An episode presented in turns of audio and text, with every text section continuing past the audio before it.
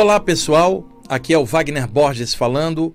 Este é o programa Viagem Espiritual, aqui pelos 95.7 FM da Rádio Vibe Mundial de São Paulo, nosso programa espiritualista de todas as quintas-feiras, das 19h30 até as 20h30.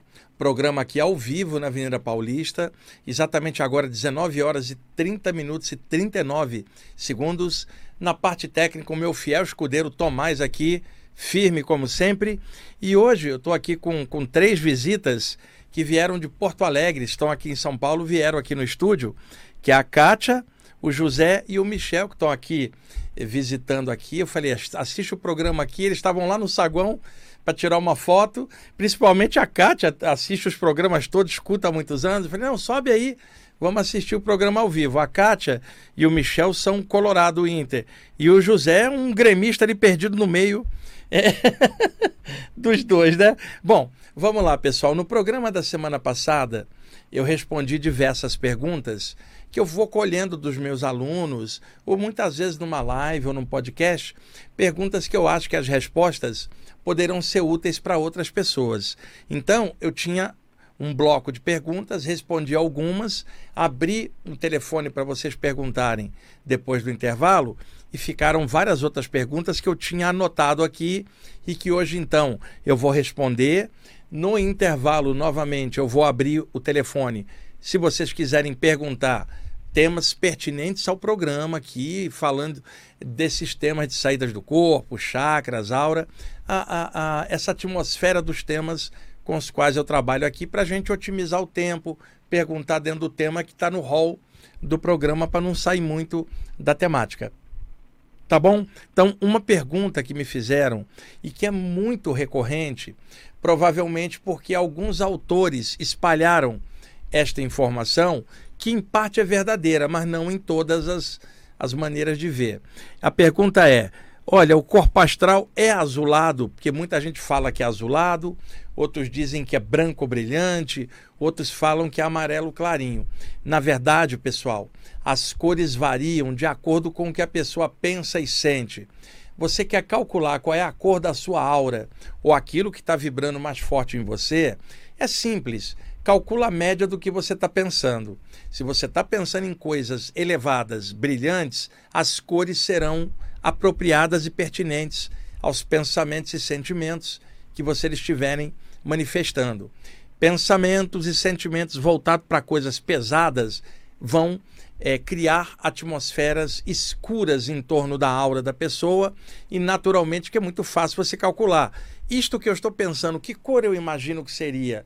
Uma coisa brilhante ou uma coisa opaca, cinzenta, marrom, densa ou uma coisa leve, sutil e colorida?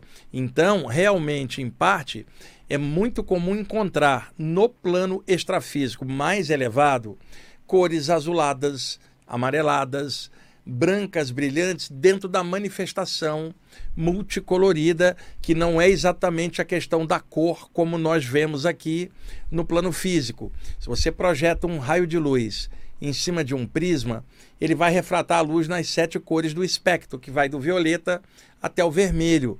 Então, isso a refração da luz nesse plano. E quando a gente enxerga um objeto, é por causa da reflexão da luz. E aí a gente é, consegue captar esses fótons, partículas luminosas refletidos, e aí a gente consegue ver o objeto. Quando há refração, a luz atravessa o objeto formando sete faixas coloridas. Por exemplo, por que, que um arco-íris tem sete faixas?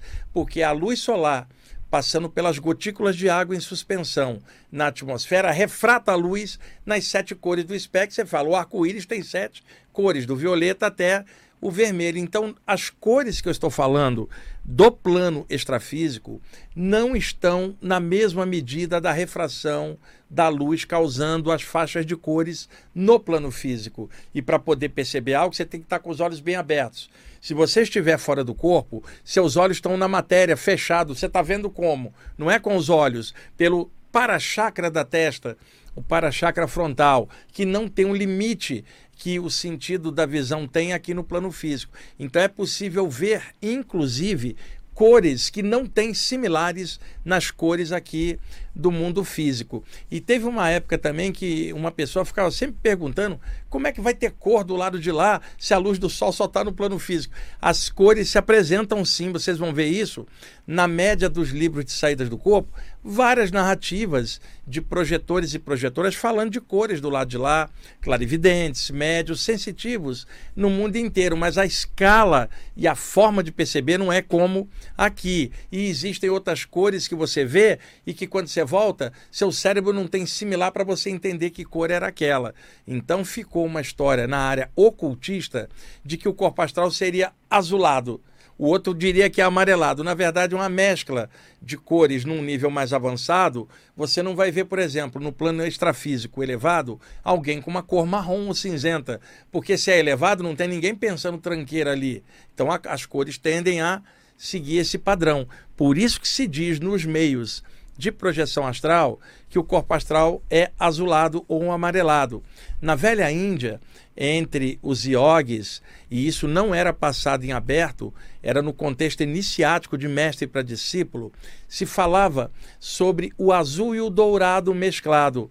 Né? Era uma mescla de metáforas, tipo, o azul é a cor do céu, o dourado é a cor do iniciado, coração de ouro. Quando mistura o ouro com o céu, esse é o iniciado. E aí eu escrevi uma série de textos chamado Projetor Extrafísica Azul e Dourado, baseado nessa metáfora lá da velha Índia. Agora, se vocês forem no astral inferior, no umbral, plano espiritual pesado, você não vai ver azul nem amarelo, você vai ver muito marrom, cinza, energia gosmenta, que parece piche, é grudento, mais energias bem pesadas. Então a história de que é azul é um mito, mas não é que não é verdade. Tem outras cores em questão, mas o azul e o dourado têm uma precedência e muitas vezes o branco também. Vamos lá para outra coisa. Chakras dos pulsos.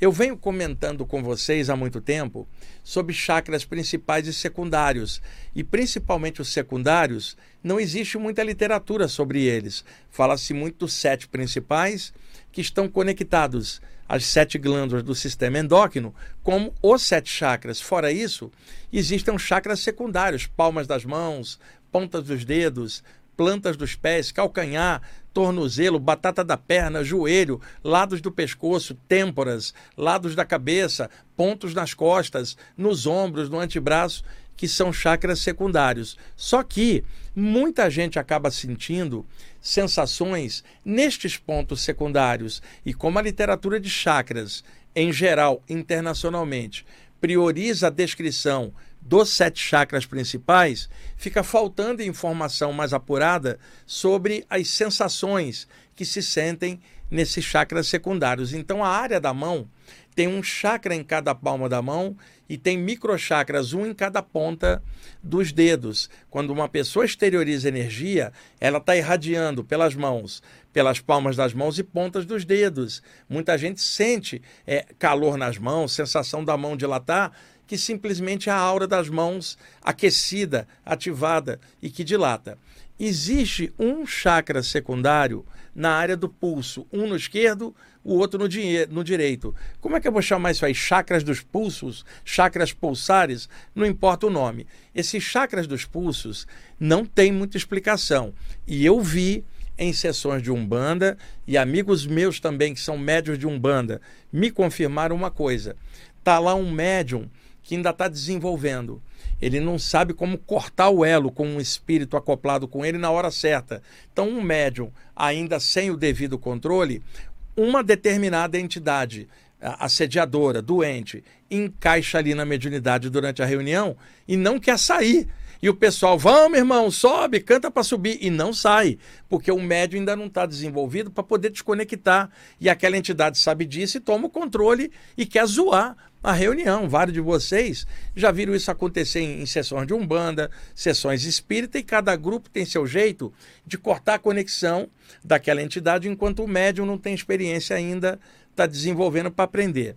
Então eu vi por algumas vezes é, a pessoa incorporada como uma entidade que não queria sair, agitada, várias pessoas segurando, chegava alguém, o pai de santo do lugar, no caso da Umbanda, ou o dirigente espírita de uma sessão de desobsessão, né?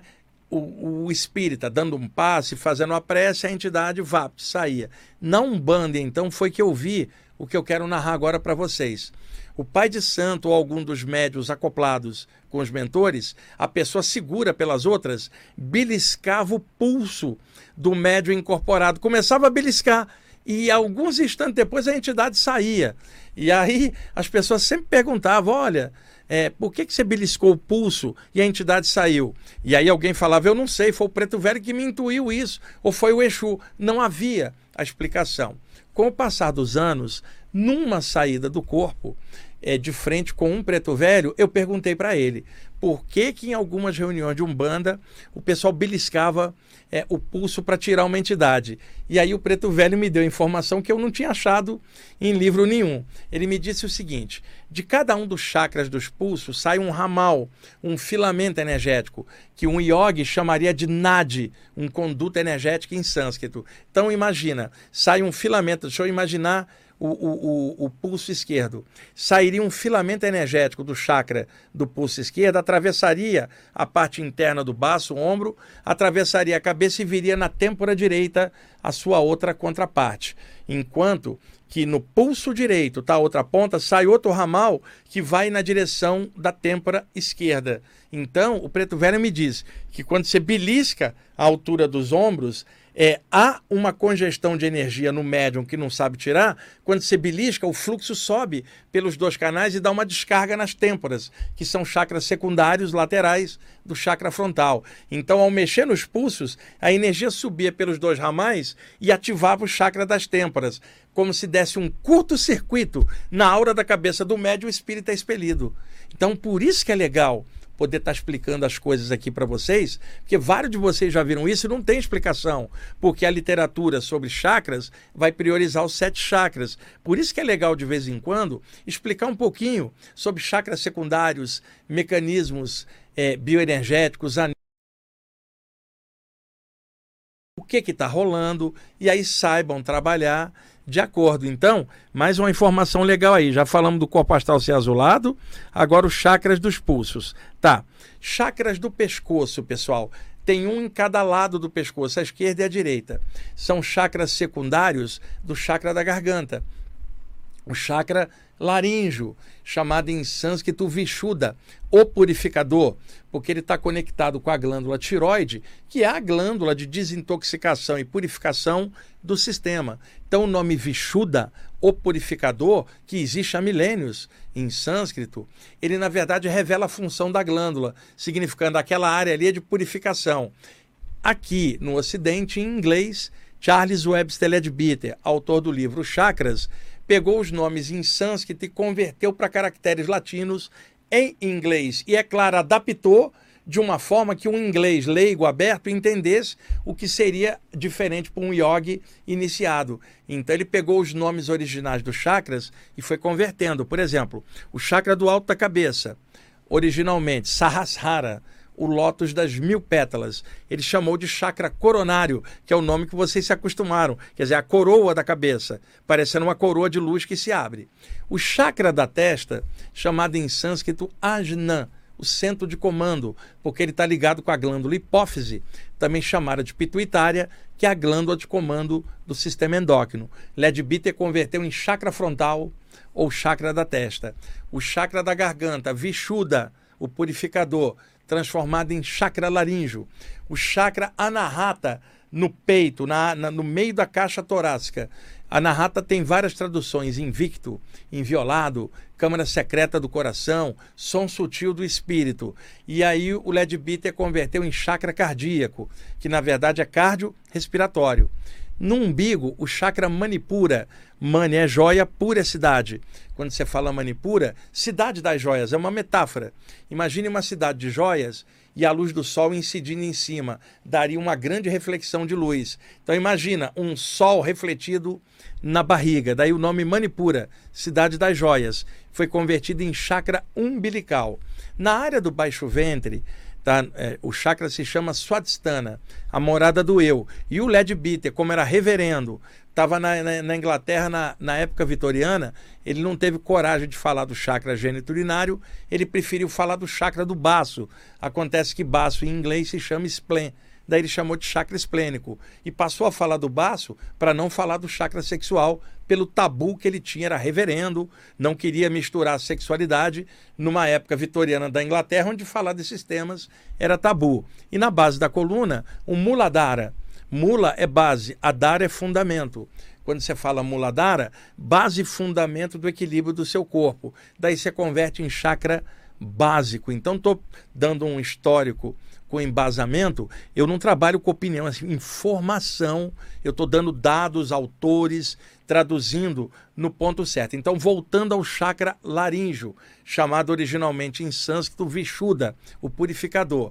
Ele tem chakras secundários na área das mandíbulas, na língua, no céu da boca, nos dentes, são todos pequenos chakras que trabalham com a mastigação, a salivação e a produção de enzimas pela saliva já para preparar o alimento que vai descer pelo esôfago lá para baixo para o sistema digestório. Então, os chakras da boca são secundários do laríngeo e o chakra laríngeo ele tem quantas funções? Veja, energiza cordas vocais, por isso é um chakra de comunicação.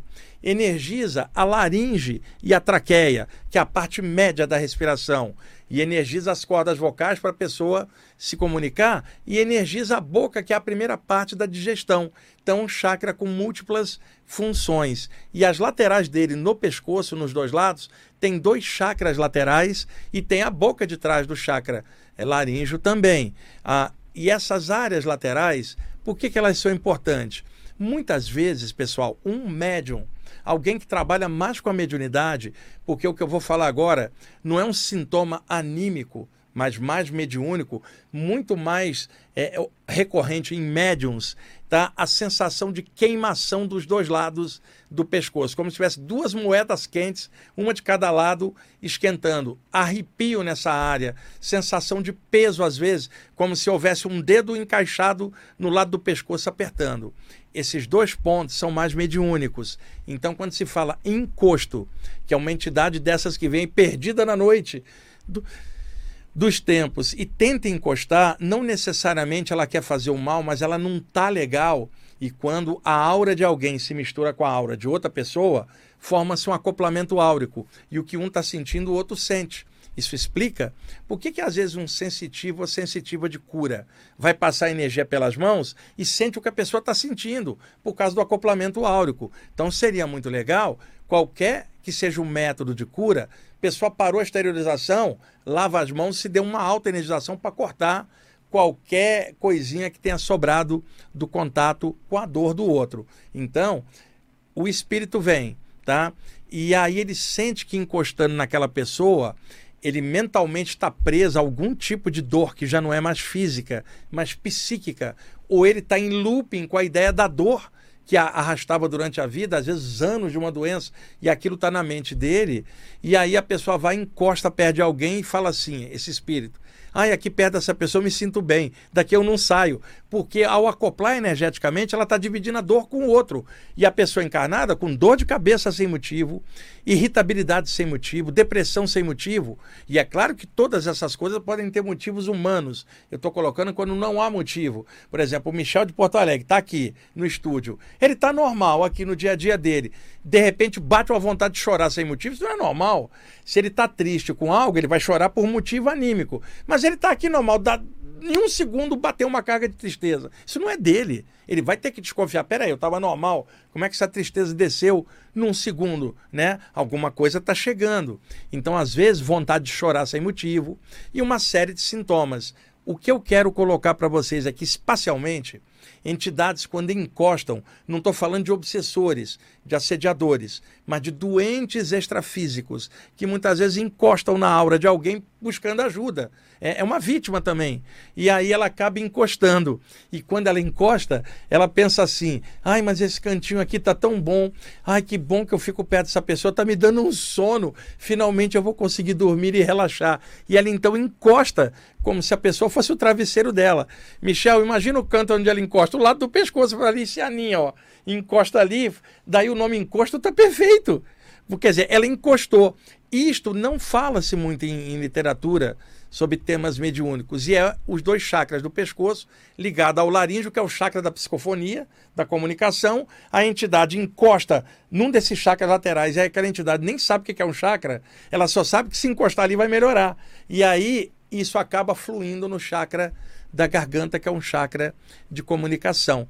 Então, existem chakras no, no pescoço, um de cada lado, e seria de bom tom que médiums que trabalham com psicofonia, a mediunidade mais encaixada espacialmente com entidades, além de trabalhar o chakra da garganta, trabalha os chakras do, das laterais do pescoço, enche de luz mentalmente, como se você pulsasse luz, como se houvesse um sol de cada lado do pescoço e esse sol tivesse aceso, quente, irradiante, vivo, pulsante para fora. Isso dilata a aura dos, om dos ombros, do pescoço, e se tiver algo encostado, é expelido para fora ou recebe uma ajuda por essa exteriorização uh, de energia. Outra forma de fazer, concentrar uma luz aqui na garganta, normalmente associada à cor azul clarinha, mas é claro que isso depende do que, que a pessoa está pensando e sentindo.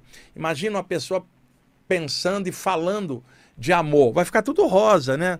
Então imagina uma luz rosa no, no chakra laríngeo e faz ela fluir metade dela para o lado esquerdo do pescoço, metade para o lado direito por dentro, e faz a luz rosa sair de dentro para fora, como se o chakra laríngeo estivesse dando um passe nos dois laterais do pescoço, de dentro para fora, fazendo a energia rosa é, fluir. Outra dica importante: a cor rosa ela está tradicionalmente associada a amor, sentimentos elevados. Então, muitas vezes, você quer trabalhar um ponto, um chakra, e não consegue. O que, que você faz?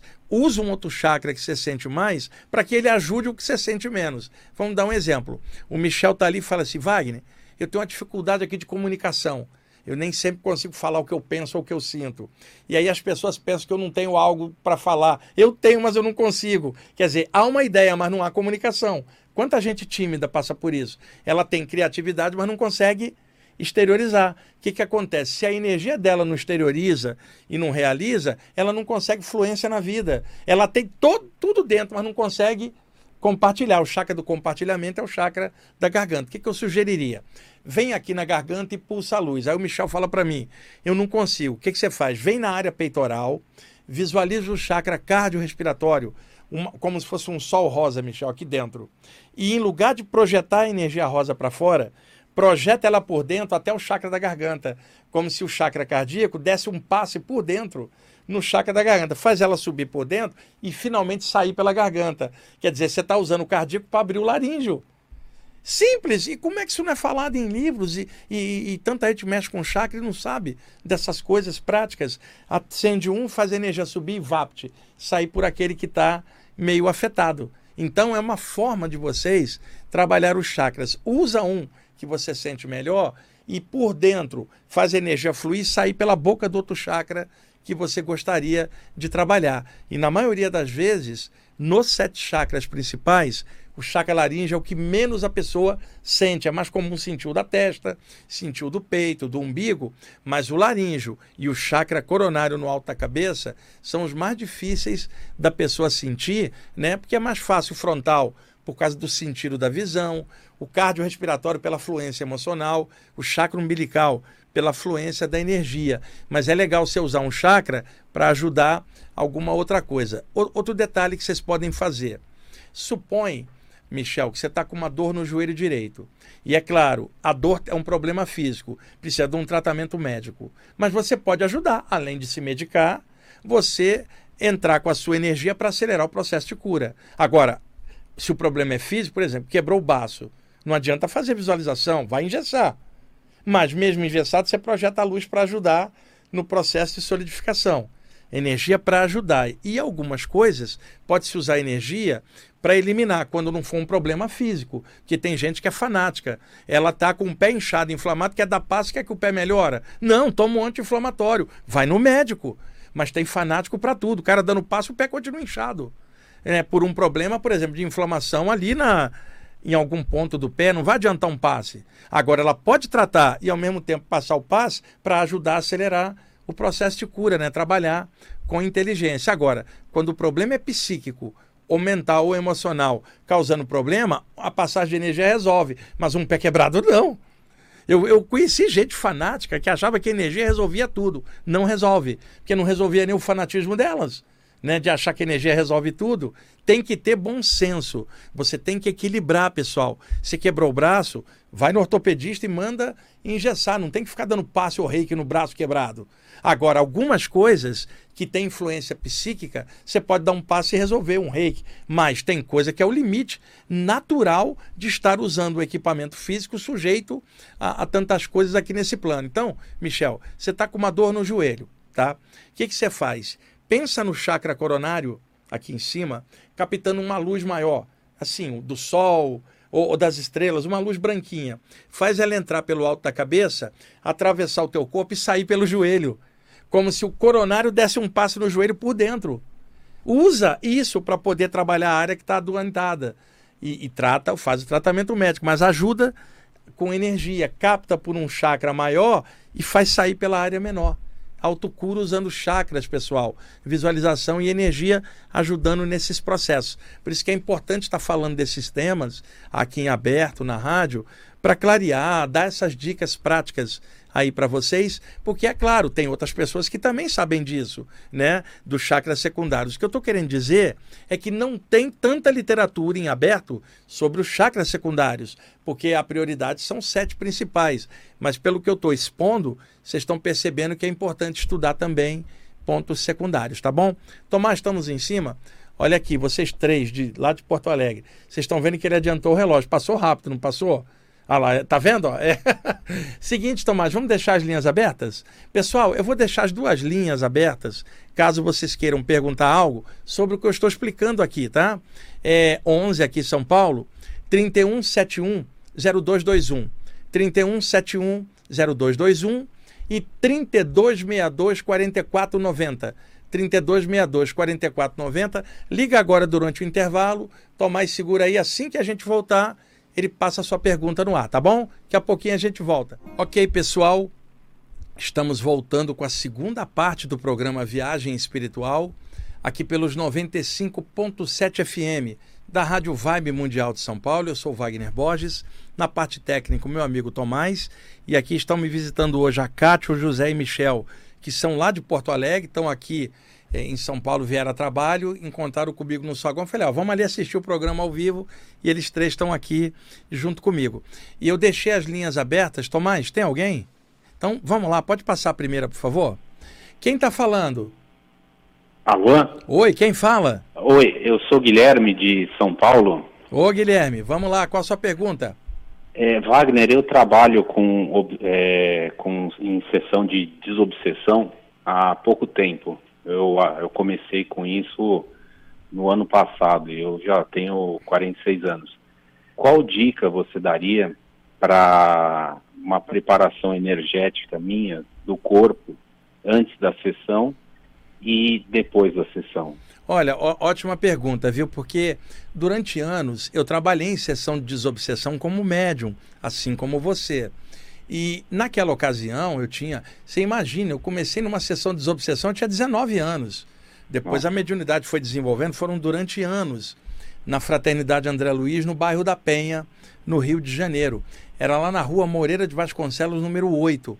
E durante anos ali, com a dona Enedina, o Joel, o, o Fonseca, um pessoal muito bom com quem eu trabalhei, aprendi eu levava ali na Fraternidade André Luiz aos sábados o Valdo Vieira, na ocasião, para dar palestra de saídas do corpo. Sabe que ano é isso? 1981, 82, 83. Então, eu conheço é. bem os meandros da sessão de desobsessão, que no meu caso, eu ali como médio acoplava alguns espíritos e durante o sono naquela noite, eu me via projetado fora do corpo, no duplo da onde tinha a sessão e acabava conversando e dando passe nos próprios espíritos que eu havia acoplado mediunicamente na reunião horas antes. Era um trabalho em turno duplo. Então, são duas coisas importantes para o médium de desobsessão: a noite antes da sessão e a noite pós-sessão. Na noite anterior, os mentores levam um médium projetado fora do corpo já para criar conexões com alguns dos espíritos que se manifestarão na reunião no dia seguinte. Então, a noite anterior à reunião, você precisa estar bem Sim. tranquilo, sabe? A mente bem arejada, deitar sabendo que aquela noite antecede o dia seguinte da desobsessão ah. e procurar deitar com uma vibe mais tranquila do que o normal, porque aquilo é uma preparação. Passou a sessão na noite, ah. pós-sessão, você foi para casa, durante é. o sono, os mentores levam os médiums para fora para continuar o trabalho no duplo do grupo espiritual, continuando. Então, a noite antes e a noite depois, um médium precisa ficar bem atento. Então, uma dica: ambas as hum. noites, não coma coisa pesada perto da hora de deitar, para facilitar o processo de soltura espiritual.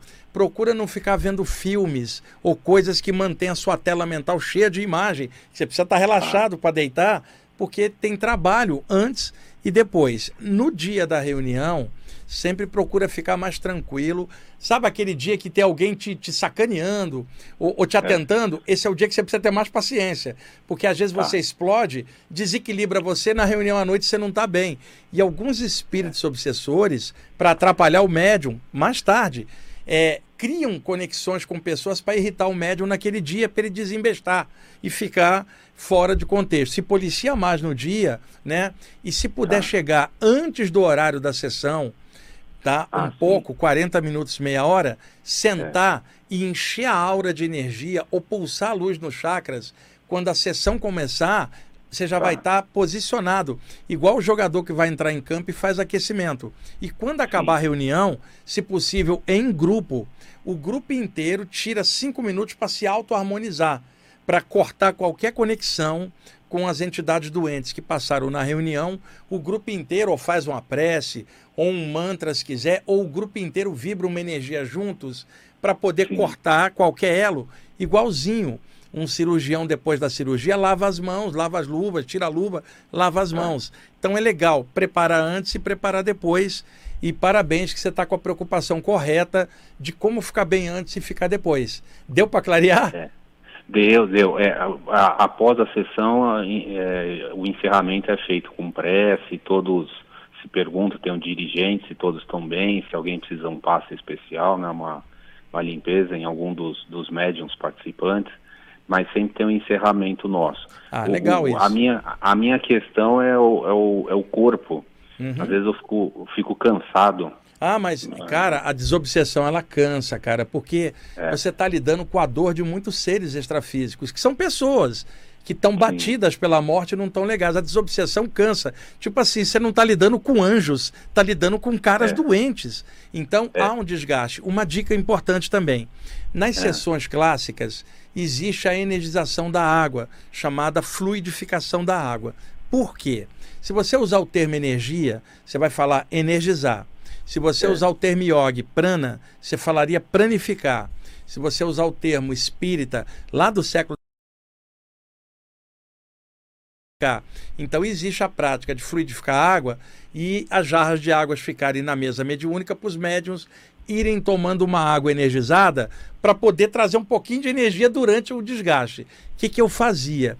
Eu descobri é. que muitos médios ficavam cansados porque naquele dia tinha se alimentado leve para ficar no ponto para a sessão. Ah, tá. Então, o que acontece? Quando acaba a reunião, você está morrendo de fome, cara. É normal. Sim. Então, o que, é. que você deve ter na tua bolsa? Barrinhas é, é, é, de cereais ou de alguma coisa sem açúcar, para não dar rebote de, de glicose, é, come alguma coisa assim que acabar, até você chegar em casa. Porque a glicemia do médium baixa numa sessão, seja de desobsessão ou de doação ah, tá. de energia, é, se perde potássio, glicose, albumina e colóide, material celular que sai junto com a energia, porque a desobsessão é heavy metal, cara, é trabalho difícil, é, o trabalho é. de doação. Então o cansaço é natural. O que, que eu fazia? Eu energizava é, suco de laranja nas jarras e deixava as jarras ali. Durante a reunião, os médios iam tomando suco de laranja e isso ia repondo o carboidrato. Quando acabava a ah. reunião, ninguém estava cansado, porque tinha reposto. Então, dá um jeitinho de repor, ou assim que acabar acabar a reunião, come alguma coisa, mas não come nada pesado. Alguma coisa sem açúcar, inclusive, mas que te dê saciedade, que tenha carboidrato, tá? É, não estou falando carne, chocolate. Um pedaço de pizza, um pedaço de pão, um suco, uma barrinha de cereal sem açúcar. Acabou a reunião, vai lá e come uma para evitar essa hipoglicemia que dá. Eu sei disso na prática. Tudo que eu estou falando são anos de prática ah, em cima. Isso pode ajudar. Tá bom? Tá. Perfeito. Muito obrigado, Wagner. Ah, ah, vou pegar um dia para para visitar você numa das suas palestras abertas tá? e mais adiante fazer um curso. E, e, e, por acaso eu peguei você desde o ano passado, os seus vídeos no YouTube, aí da Rádio Vibe Mundial, outros que você tem, e tenho aprendido muito. Porque os livros são aquela coisa mais estanque, né? Cada um com uma sua visão uhum. específica, né? E você dá a visão do todo. É, então, a visão é algo... de conjunto é legal, porque clareia mais. É, fantástico. Não, fantástico. Que, bom, que legal. Fantástico, tem, eu tenho aprendido muito. E hoje, por acaso, eu peguei você. eu tá, abri o YouTube e você tá. E eu, por Opa. acaso, estava em casa. Então tá. Então, então, obrigado por você ter ligado, viu? Muito, muito obrigado por você, Wagner. Falou. Um abraço. Até mais. abraço. Tchau, tchau. Tomás, mais alguém? Pode passar. Quem está falando? Olá. Alô? Quem fala? É, é, José Luiz. Oi, José. Você está falando de onde? Eu estou falando aqui de São Paulo, do Jardim Tremembé. Ah, ja, Jardim, Jardim Tremembé, eu conheço, já dei palestra aí, Jardim Tremembé, Horto, Tucuruvi, conheço tudo por aí, rapaz. É, né? É. Eu, eu, há muito tempo que eu acompanho o seu programa, quando era no domingo. Sim. Eu não perdia um programa. Admiro muito o seu trabalho, o senhor está de parabéns pelo seu trabalho. Viu? Eu, eu queria, eu tenho uma dúvida, eu queria saber por que eu sou muito atacado por espírito obsessor. É, é, às vezes eu, eu, eu trago para casa, assim, às vezes pego no ônibus, no, no, na rua, assim, e, e eu não sei como me livrar deles.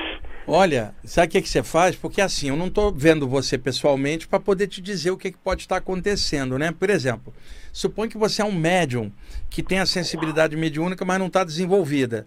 Você andando na rua é igual um campo de luz e os espíritos veem aquela energia e falam, eu quero, vai em cima, para vampirizar. É um exemplo que eu estou dando. Não estou dizendo, dizendo que é o seu caso. Às vezes uma, é igualzinho no inverno você acende uma fogueira, todo mundo que está com frio vai encostar na fogueira, né? Você, ah, eu acho que você está sendo a fogueira, cara, e o mundo está sendo o inverno. E aí os espíritos veem essa energia toda acumulada, falam, eu quero um pouquinho, e começa Não, a eu, eu acho que é simpatizante, sabe? simpatizante porque eu não sei o porquê disso, né? Porque eu sou muito vítima de obsessor, não é? Olha, dá, dá um... e, e não, não, não sou espírita hoje, já fui, né? Na minha mocidade já fui espírita, frequentei muito, né? Centros espírita, de umbanda, de mesa branca, tudo, mas hoje não sou mais, não é? é não, não pertenço a nenhuma religião, não é? E, e mas eu, eu, eu não sei como me livrar disso? É, se teu, através caso, de o oração. Teu, o, teu, o teu caso é de acúmulo de energia, pelo que você está narrando, cara. E, é, né? é acúmulo de energia. Você precisa arranjar um jeito dessa energia fluir. Duas dicas. Primeira, antes de você sair de casa, tira 10 minutos e se enche de luz. Isso aí não precisa ter religião nenhuma para isso. Se enche de é. luz. E quando você voltar para casa, faz a mesma coisa. Do mesmo jeito que você toma banho para sair dê um banho de luz em você para tua aura ficar impermeável. Como encher de luz? É irradiar energia, pensar numa, na tua aura cheia de luz. Você tem a tua pele toda cheia de furinhos, que são os poros. O que, que você imagina? Que você é um campo de luz e que essa luz sai pelos poros, pela pele. Como se você fosse um sol que transbordasse a pele para fora. Tipo, um sol dentro de um corpo humano. E aí faz esse sol irradiar para fora. Isso vai ampliar a tua aura, vai te proteger. Faça isso antes de sair quando você voltar. E quando você puder, dá um pulinho lá na palestra de sexta, que é aqui no Ipiranga, aberta, gratuita. Fala hum. comigo no final, que eu dou uma olhadinha na tua aura e te digo alguma coisa. Tá bom. A, aonde que é? Lá no Ipiranga. En, entra lá no site ippb.org.br. Bem na capa do site. É, ippb.org.br. Ou é. entra no Instagram meu, que é, é arroba Wagner Deloy Borges. Toda semana eu ponho lá o banner das palestras, porque às vezes eu estou viajando e não estou fazendo aquela semana, mas normalmente eu faço as sextas abertas, né? Hum. E vou variar. Amanhã, eu, sexta passada, fiz uma palestra sobre mantras do Ganesha. Amanhã hum. eu vou estar tá fazendo uma sobre hinduísmo baseado no Shankara e no Sivananda. No mês que vem, na, na acho que dia 8, a segunda a sexta de, de março, vou estar tá falando uma sobre paralisia do sono e saídas do corpo. Vai lá, assiste a palestra, é gratuita no final. Você fala comigo, eu te olhando, eu te dou uma dica. Agora, é muita gente com a multidão em cima, não tem como ser uma consulta, é mais para te dar uma dica pessoalmente ah, para poder te ver, tá bom? Eu, eu, eu sou deficiente visual total. Opa, isso não impede nada, cara. Ah, vai é... lá, se, vai com alguém para te levar, lá você fala comigo no final. Eu tô, eu tô confessando isso para o senhor, porque eu acho que ficou um pouco difícil de eu, eu, eu, entrar no site lá. Sim, ver. claro, claro, claro. Eu, por isso que eu estou falando assim, né? Mas eu, o senhor está de parabéns pelo seu trabalho, viu? É, muito obrigado pela, pela dica, né? De, de, de assim, ter, tomar um banho de luz, né? Na, na saída e na volta para casa, né? Vai te ajudar pra caramba. É, tá bom então. Tá bom? Muito então, tá. obrigado. Um abraço para você. Até mais. Tomás, mais alguém? Não? Tá. Então vamos lá, a gente ainda tem 13 minutos ou 14 para a gente encerrar o programa. Vou pegar aqui das perguntas ainda pendentes.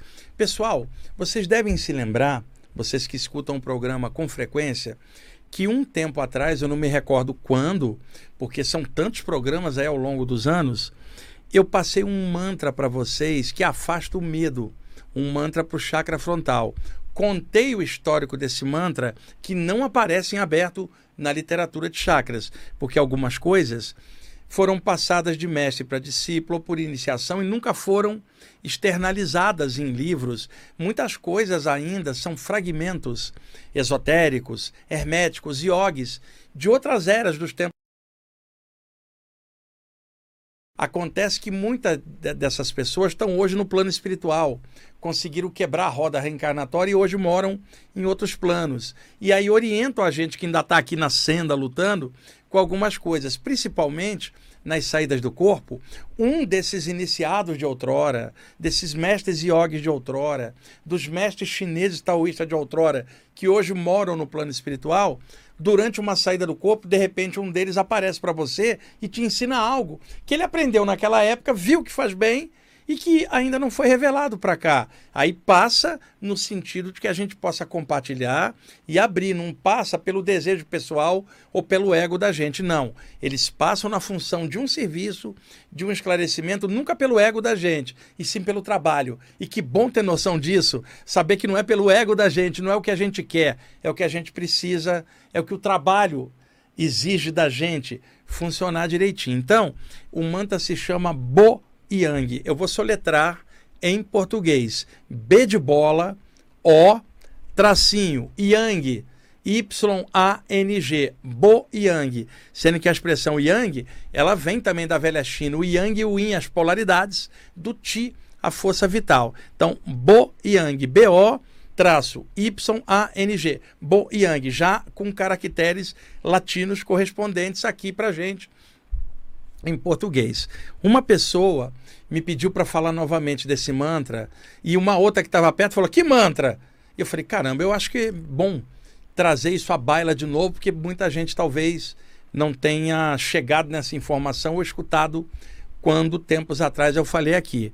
Boyang é um mantra para colocar no chakra da testa, não é para mexer os lábios, não é mantra vocalizado, ele é mentalizado diretamente no chakra, porque você tem dois tipos de mantra, vocalizado ou mentalizado dentro dos chakras. Então, o chakra da testa, como um pequeno sol vivo, e de dentro do sol, como se o chakra falasse Bo Yang. Bo Yang, de dentro para fora, como se a luz do chakra falasse um mantra tranquilamente. Não é repetição igual de um papagaio. Isso não é misticismo barato, nem autoajuda. Estou te dando uma técnica que não foi escrita, gente, tá? Que eu captei fora do corpo. E se foi escrita, eu desconheço aonde ela foi passada.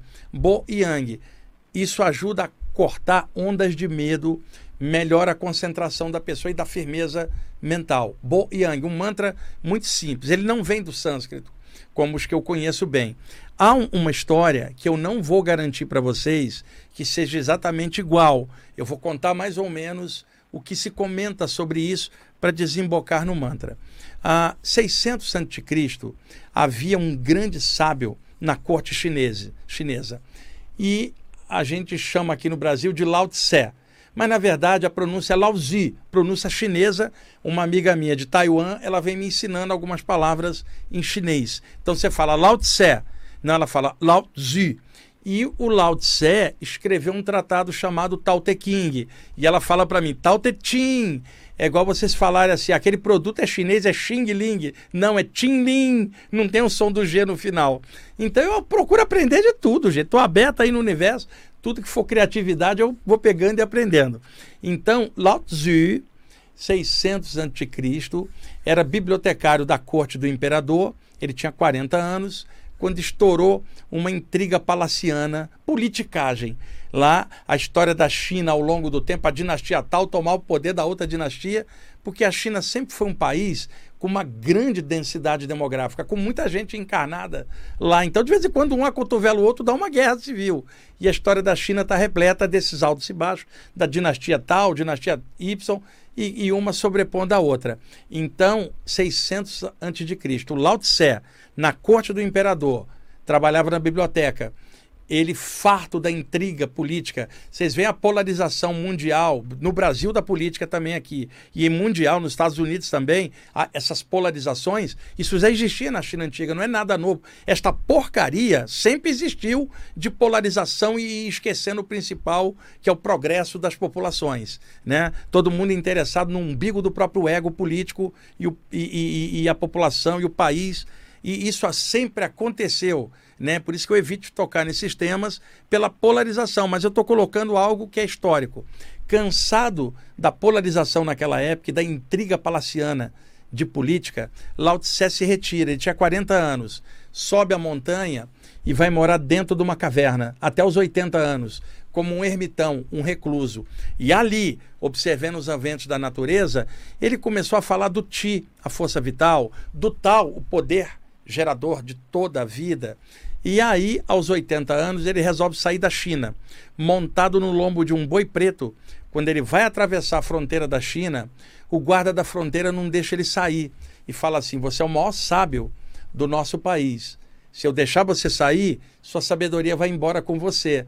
Agora eu posso deixar você sair, desde que você escreva um tratado e deixa comigo. E aí você vai embora, a sabedoria fica. Lao Tse se recolhe, escreve um tratado que seria o Tao Te Ching, aqui que a gente chama de Tao Te King, contendo a essência da sabedoria taoísta. E aí ele entrega o manuscrito para o guarda da fronteira e atravessa ali e o guarda leva os escritos para o imperador que manda reproduzir à mão naquela época e até hoje o Tao Te Ching é uma das obras clássicas da humanidade. Acontece que quando o Lao Tse atravessa a fronteira, historicamente ele desaparece. Ninguém mais sabe dele. O que, que se presumiu? atravessando ali os Himalaias, deve ter morrido na travessia, uma avalanche de neve, caiu num buraco, um velhinho de 80 anos montado num boi preto, ele deve ter morrido na, na, na subida.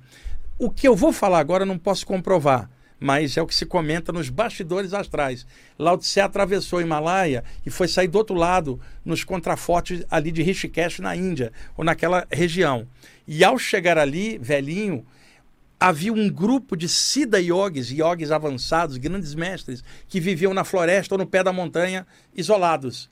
E quando aquele velhinho desceu, eles olharam e viram uma luz enorme junto dele. E acolheram o velhinho como um deles. E aí ali ele ganhou o nome de Bo Yang. E esse Boyang é o mantra do chakra frontal. Quer dizer, aquilo que afasta as ondas de medo. Eu estou falando isso para vocês, eu sei que eu me exponho falando uma coisa dessa, que normalmente era feita em segredo, mas eu estou aqui para comunicar, para explicar, sugerir, não para doutrinar e nem mandar na vida de ninguém e nem dizer o que, que alguém deve fazer da sua vida, e sim para passar essas informações. Testa, vê se funciona. E de repente você fez, não funcionou, esquece. Mas algum de vocês vai melhorar e pode cortar o medo. Bo Yang, com calma, com tranquilidade.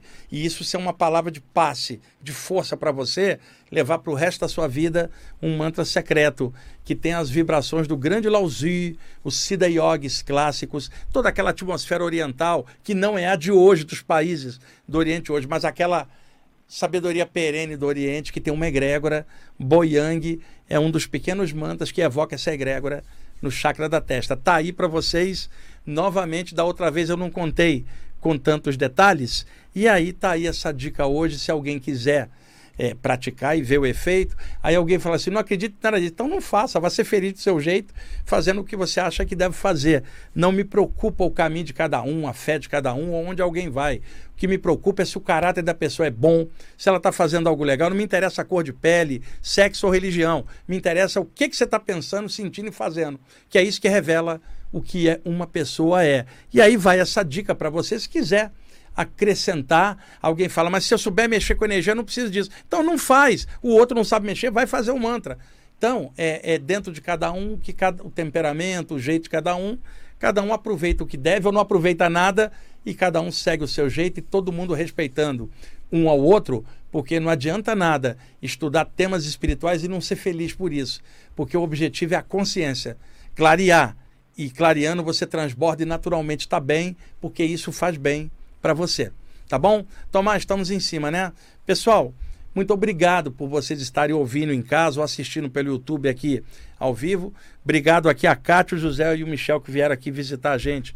Eles estão vindo lá de Porto Alegre, dois torcedores do Colorado do Inter e um do Grêmio aqui, e eu sou botafoguense né? E o meu time ano passado entregou para o Palmeiras, entregou para o Grêmio. Ah, que raiva, né? E esse ano não está dando muita pinta de que vai decolar muito bem, não. Mas vamos, vamos lá, a gente nunca sabe. Aí eu vou jogar assim no jogo do Botafogo, Boiang, Boiang, para tirar o medo da, da de, de, de tomar o gol no final de novo.